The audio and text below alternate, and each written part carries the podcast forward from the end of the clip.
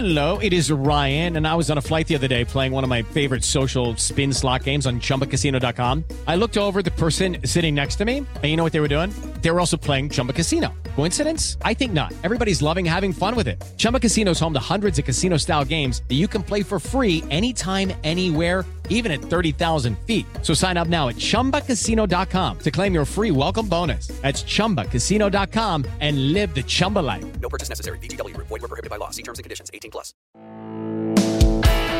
Este es el podcast de Alfredo Romo. 889noticias.mx.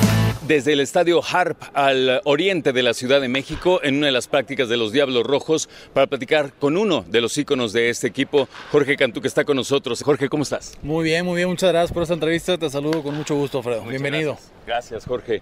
Oye, hablemos en retrospectiva de lo que ahora representa toda tu trayectoria.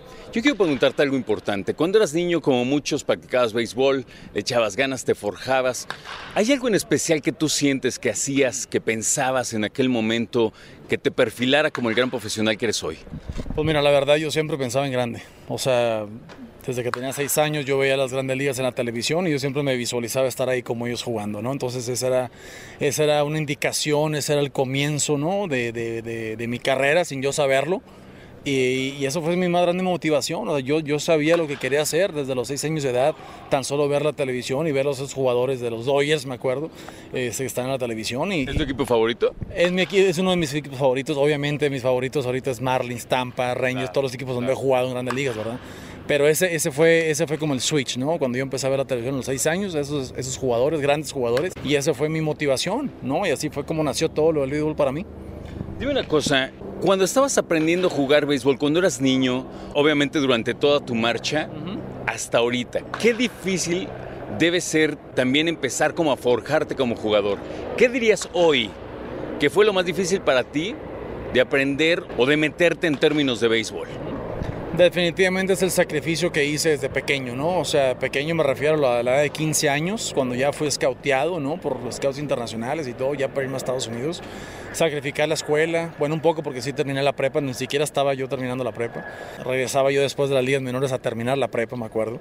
Pero todo el sacrificio ese de la escuela, los amigos, la familia, hermanos, o sea, dejar todas esos, esas vacaciones con la familia, vacaciones con amigos, todo eso que sacrifiqué para llegar a donde llegué, o sea, eso digamos que fue lo que más dolió, por decirlo así, pero entre comillas, ¿eh? porque yo tenía mi enfoque, yo tenía mi, mi, objetivo donde quería llegar en la vida y lo logré por eso, por todo el proceso por el que pasé, de sacrificio, esfuerzo, días grises, días negros, llorando a veces en las noches porque no salen las cosas.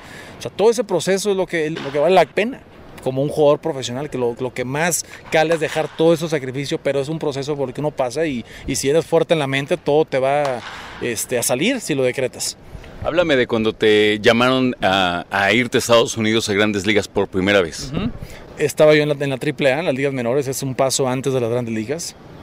Y estaba lloviendo ese día, yo no estaba jugando, estando caliente con el bat y me extrañó mucho y pues bueno, ya historia corta, acabó el juego, nadie me hablaba, nadie me decía nada y de repente llegamos a los vestidores y, y, y me tocan por atrás y, y, era uno de los coaches, oye, el manager quiere verte, que no sé, yo pensé que había hecho algo malo, ¿no? Pero no hice nada, siempre no estaba jugando ese día, se me hizo muy extraño, ¿verdad? Eh, llego a la oficina del manager y pues estaban todos los coaches, algunos jugadores y el manager sentado y pues siéntate por favor, hijo. Me senté yo así todo asustadito, ¿no? Yo tenía pues, 21 años y, y, me dice el manager, oye, trajiste trajes para la gira porque pues es, aquí viajamos en traje, ¿verdad? Dije, y dije, pues nada más traje un, un, saquito y pues lo iba a combinar con varias cosas y así. Y ahí fue donde me dijo, bueno, cuando llegues mañana a Tampa, asegúrate de comprar más trajes, ¿no? Y hace cuenta que... Tampa, me, Ajá, me, me tardé como tres segundos en carburar. Tampa.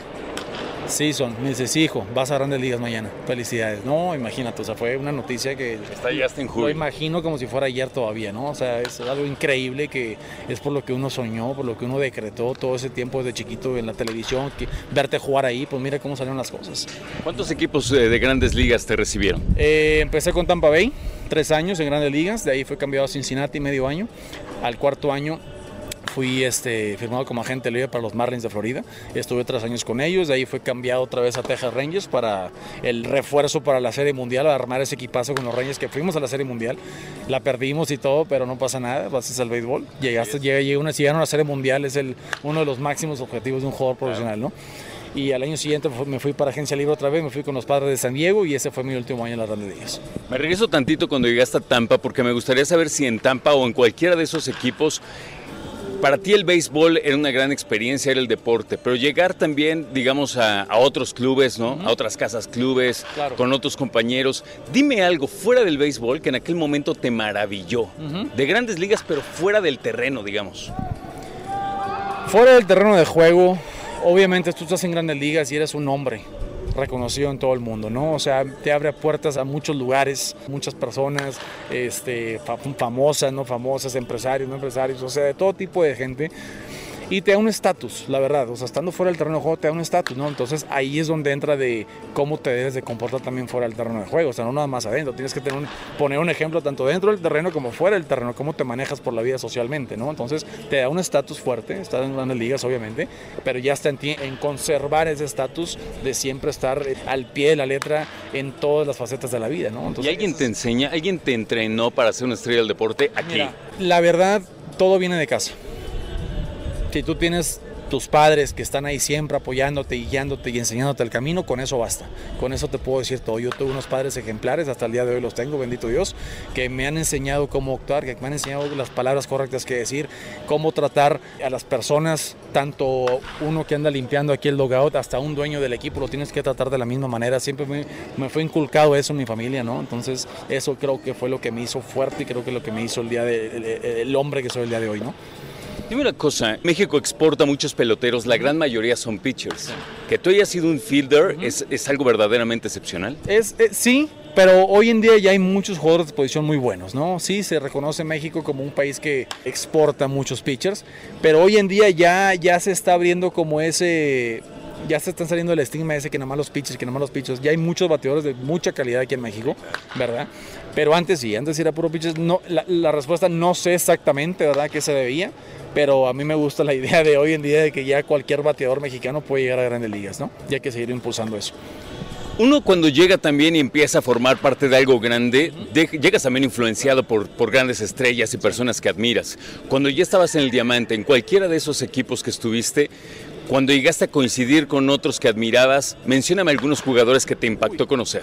Pues imagínate, era yo compañero de equipo de Ken Griffey Jr., o sea, una estrella, superestrella, Salón de la Fama. Yo jugaba los videojuegos con Ken Griffey Jr., me acuerdo. Llego a Cincinnati después de los tres años de Tampa que te dije. Llego a Cincinnati de cambio y, y, y uno de los primeros que veo en el vestidor es a Ken Griffey Jr. Pues imagínate cómo me sentía, o sea, me sentía hasta como un niño estando ahí todavía al lado de él. Si no me recuerdo, representaste en el Clásico Mundial de Béisbol a México tres veces. Platícame de eso. No, es increíble, pues portar el México aquí en tu pecho es un, es un honor, es un orgullo, juegas para todo un país, imagínate.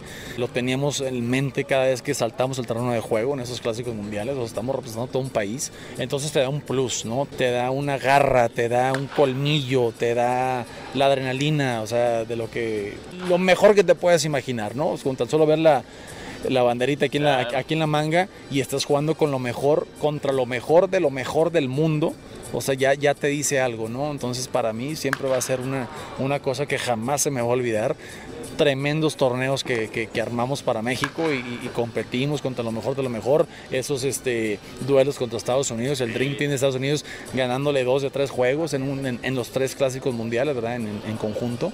Fue algo este, inimaginable, pero pues eso te dice que México tiene mucha calidad, ¿no? O sea, tenemos a veces mucho que sí, que México y, y los pisotean en las redes y que esto y que el otro pero realmente no sabe lo que tienen los jugadores, ¿no? Que es un gran corazón y una super garra para jugar este deporte, ¿no? Y, en cualquier otro deporte también estoy seguro que, que, la, hay. Simplemente hay que, hay, que confiar en uno mismo y, controlar lo que tenemos enfrente, que fue lo que hicimos en esos clásicos mundiales. Jorge, después de grandes ligas, eh, tuviste una breve visita a Asia y después te viniste a la Liga del Pacífico y ahora también a la Liga aquí con los Diablos Rojos. ¿Cómo te ha ido en el béisbol mexicano? Súper bien. Mi primer año aquí fue en el 2013 con los Tigres de Quintana Roo. Se lograron de hecho dos campeonatos ahí con ellos, 2013 y 2015. En el Inter, en el 2014 fue cuando fui a Corea, a Seúl, a jugar con los Doosan Bears. Fue un año de mucho aprendizaje, de mucha disciplina. La cultura de allá es increíble, la verdad es un país súper seguro, este, muy, muy amable, ¿no? muy cariñoso. Aprendimos mucho, mi familia y yo, porque mi familia fue, fue conmigo para allá. Hice un super año y todo, pero ya decidimos regresar a México otra vez contigo 2015, ganamos el campeonato con otra vez en Quintana Roo. De ahí paso a los Toros de Tijuana, ¿no? Del 2016 a 2018 se logra el campeonato con los Toros de Tijuana, en el 2017 también. Y del 2019 a la fecha estamos aquí con los Diablos Rojos, ya oficialmente retirado en la temporada regular, ¿verdad? Pero seguimos aquí para los playoffs y lograr el campeonato, que será la cereza en el pastel. ¿En qué momento decidiste el retiro? Eventualmente llega, ¿no? Sí, te llega. Pero ¿por qué ahorita? Te llega a la mente, o sea, desde el año pasado ya estaba notando de que ya estaba yo cansado un poquito mentalmente. ¿Por qué cansado? Las rutinas de irme a la casa, yo siempre me preparo en Houston con mis entrenadores personales, me voy dos meses para allá antes de que comience la pretemporada aquí. Entonces imagínate, desde enero no paro hasta octubre. Entonces ya año con año, con año, con año, con año, pues ya, ya la, te cansa, o sea, es ya es más mental que nada, ¿no? O sea, las rutinas, que los viajes, que los hoteles, que vete a entrenar dos meses antes de la pretemporada, llega la pretemporada, sigue con el entrenamiento durísimo, sigue la temporada, siguen los viajes, hoteles, fuera de la familia, tengo tres hijos, a veces en la hora de la comida, en el invierno, cuando acabó la temporada pasada, mis hijos, papi, ¿por qué siempre te vas de la casa? Papi, ¿por qué nunca vas a mis juegos? Papi, ¿por qué nunca me vas a ir a entrenar? Entonces ya todo eso empieza a calar un poquito, ¿no? Entonces ya empiezo yo a enfocarme en qué realmente necesito, ¿no? Entonces ya todo lo que hice ya, ya, ya está hecho, o sea, ya no puedo hacer más en mi carrera. Claro, un campeonato siempre es bienvenido, ¿no? Claro. Pero ya en cuanto a estadísticas y esto y que el otro, y, y juegos y jonrones, y, o sea, ya todo eso ya ya lo hice, ya la gente sabe quién soy, sabe quién fui, sabe quién, o sea, sigo siendo, ¿no? Y, y dije yo, qué mejor retirarme aquí en uno de los eh, equipos más con más prestigio aquí en el país, ¿no? Que, que, son los Diablos Rojos. Y qué mejor este, despedirme con ellos y rendirles mis respetos a ellos por estar aquí con ellos y brindarme esta oportunidad de retirarme. Y como te digo, como te dije hace ratito, pues qué mejor ya con ese campeonato sería la cerecita en el pastel, ¿no? Totalmente. Uh -huh. Háblame de cómo ha absorbido eh, tu carrera la familia, porque no es de ahorita, la ¿verdad? verdad? No, la verdad de la mejor manera, o sea, ellos ya también están conscientes y saben que ya, ya son mis últimos juegos, ¿no? O sea, ellos están alegres por mí, por ya estar en casa. Entonces, cuando yo, yo veo sus expresiones y veo sus comentarios hacia mí, papi, ya te vamos a tener en casa y, y, mi esposa, esposo mío, ya vas a estar aquí conmigo y vamos a empezar a viajar más y pues todo eso me da gusto, ¿no? Entonces, yo veo la felicidad en ellos por mi retiro y, y no me puedo quejar porque pues son 24 años de, de mucho esfuerzo, ¿no? De, de, de, muchos frutos, la verdad, tanto emocionalmente como económicamente, como todo lo que he significado para el béisbol nacional aquí. O sea, ya, ya, ya es suficiente. O sea, a mí me alegra que ellos se sienten de esa manera y, me han, y, y, y lo han tomado de la mejor manera. ¿eh? No creas que, no, papi, sigue jugando a mis niños. No, no, ay, papi, ya bueno, qué bueno, ya para ir a ver tus últimos juegos y ya va a estar más tiempo con nosotros en la liga, porque pues ellos juegan aquí en la Liga Olmeca, aquí en la ciudad. Entonces, este, pues imagínate, ¿no? Ya, ya se juntó todo y la despedida que me hicieron aquí fue más de lo que esperaba y este, me voy muy contento, me voy muy contento la verdad. No hay ningún remordimiento, no hay nada, ya todo lo dejé entre esas dos líneas. En el terreno. Sí, para que sepan, en su último partido de temporada regular, de hecho, Jorge recibió un homenaje. Ha recibido homenajes en diferentes plazas. Sí, exacto, en donde sea, donde ha tenido sus últimos exacto, partidos. Debe ser no, increíble. increíble. Imagínate ir a un equipo visita, un equipo rival, ¿no? Claro. O sea, y que la gente ovación de pie, o sea, por parte de ellos, hasta el equipo, todo aquí la banca aplaudiéndote, o sea, es una cosa que me lo llevo en el corazón, me lo llevo en el alma y esos recuerdos, pues obviamente jamás se van a olvidar, ¿no? Entonces, todos esos frutos que, he cosechado a través de mi carrera, este, se reflejan, ¿no? En esas despedidas que me han hecho y pues el corazón se va contentísimo y mi mente contentísimo, la verdad. Me gustaría hacerte ahora unas preguntas como de, de tu temple, tu carácter, de tu persona. Yo jugué muchos años béisbol de niño, ¿no? Y pararme en el plato a batear era un reto mental, pero claro. también era como sacar mucho coraje, ¿no? Claro. En términos de aguerrido, pues, sí, ¿no? Sí, sí, sí. ¿Tú qué pensabas? O sea, cuando te paras al plato claro. todavía hoy, ¿qué piensas? ¿Tienes, todo... ¿Tienes un motto? ¿Tienes, ya sabes, un lema? La verdad, es todo lo contrario a lo, a lo que acabas de decir. eh, yo me paro ahí y siento una paz y una tranquilidad enorme. Por ejemplo, cuando te preguntan, ¿qué es la soledad para ti? ¿Me puedes, me puedes contestar? Bueno, la soledad para mí es algo relajante en realidad. A mí la soledad me viene bien. Ok. A mí. Me relaja, me siento bien y hago mis cosas. Bueno, ahora yo, ahora yo te voy a contestar. A mí me han preguntado, ¿y nunca, nunca sientes esa soledad de estar lejos de la familia? Y mi respuesta es no. ¿Quieres saber de soledad? Soledad es pararte allá a batear con un estadio lleno, la casa llena, dos out en la novena entrada. Eso, eso para mí es soledad. Esperando el walkout. E- esa- esa- Walk off, es- perdón. esa es soledad. Es lo único, es lo, lo más cerca de la soledad que he tenido. Pero fuera de eso, yo me paro ahí y es la tranquilidad al mil, la paz al mil. Mi corazón está pum, pum, pum, porque es mi, es mi zona de confort. Sí. Y lo he tenido desde los seis años de edad. Esa es mi zona de confort. Entonces, si me llegas a preguntar qué es lo que más a extrañar del béisbol, estar parado ahí. Porque es una paz que no te puedo explicar a profundidad, ¿no? Esperamos que obviamente los Diablos lleguen muy lejos y que, se, que sean campeones. Es mi mejor deseo Claro. yo como fan de los Diablos, por supuesto, ¿no? Pero, ¿qué viene para Jorge, para tu familia? Muchos proyectos, la verdad, todo está relacionado con el béisbol. Este, tengo tres proyectos ahorita en puerta, que así te los puedo decir así por encimita, son simuladores de béisbol, Buenísimo. academia de béisbol y un centro de preparación para el beisbolista profesional aquí en México, que pues la verdad no hay, que sea no hay. especializado en el béisbol profesional. Entonces esos tres proyectos están en puerta, nomás es agarrar los pequeños ingredientes que faltan, ¿no? Pero ya claro, o sea, y manager, coach, eso sí no me voy a retirar de un terreno de juego para regresar a otro, ¿no? Entonces eso sí me voy a esperar unos cuatro o cinco años más o menos para considerar un manager, un coach de bateo, así. Si llega un papel de estar en una gerencia, en un equipo deportivo, obviamente se va a considerar, pero entonces estoy entre todo eso ahorita, pero de una manera u otra vamos a estar dentro del béisbol, ¿no? Yo me enteré por ahí que tampoco le haces el feo a estos micrófonos y esas no, cámaras no, para no, claro, comentar, ¿eh? no, claro, pues estaban dos series mundiales con Toño de Valdés, ¿no? Sí. Pepito, Enrique, incluso con Agustín Castillo aquí en Diablos. Se me da, se me da. ¿Por qué se me da? Porque pues si yo estoy ahí arriba, estoy viendo todo el juego, que es un juego que he visto por 20 y tan- 24 años y, y anticipo, anticipo jugadas, ¿no? Anticipo movimientos, todo. Entonces esas narraciones me vienen bien porque pues yo creo que les doy un, un insight mejor a la, a la fanaticada, ¿no? A, lo- a los televidentes y todo eso, o sea, Exacto. ¿verdad? Escucha a Alfredo Romo donde quieras. Cuando quieras. El podcast de Alfredo Romo en 889noticias.mx.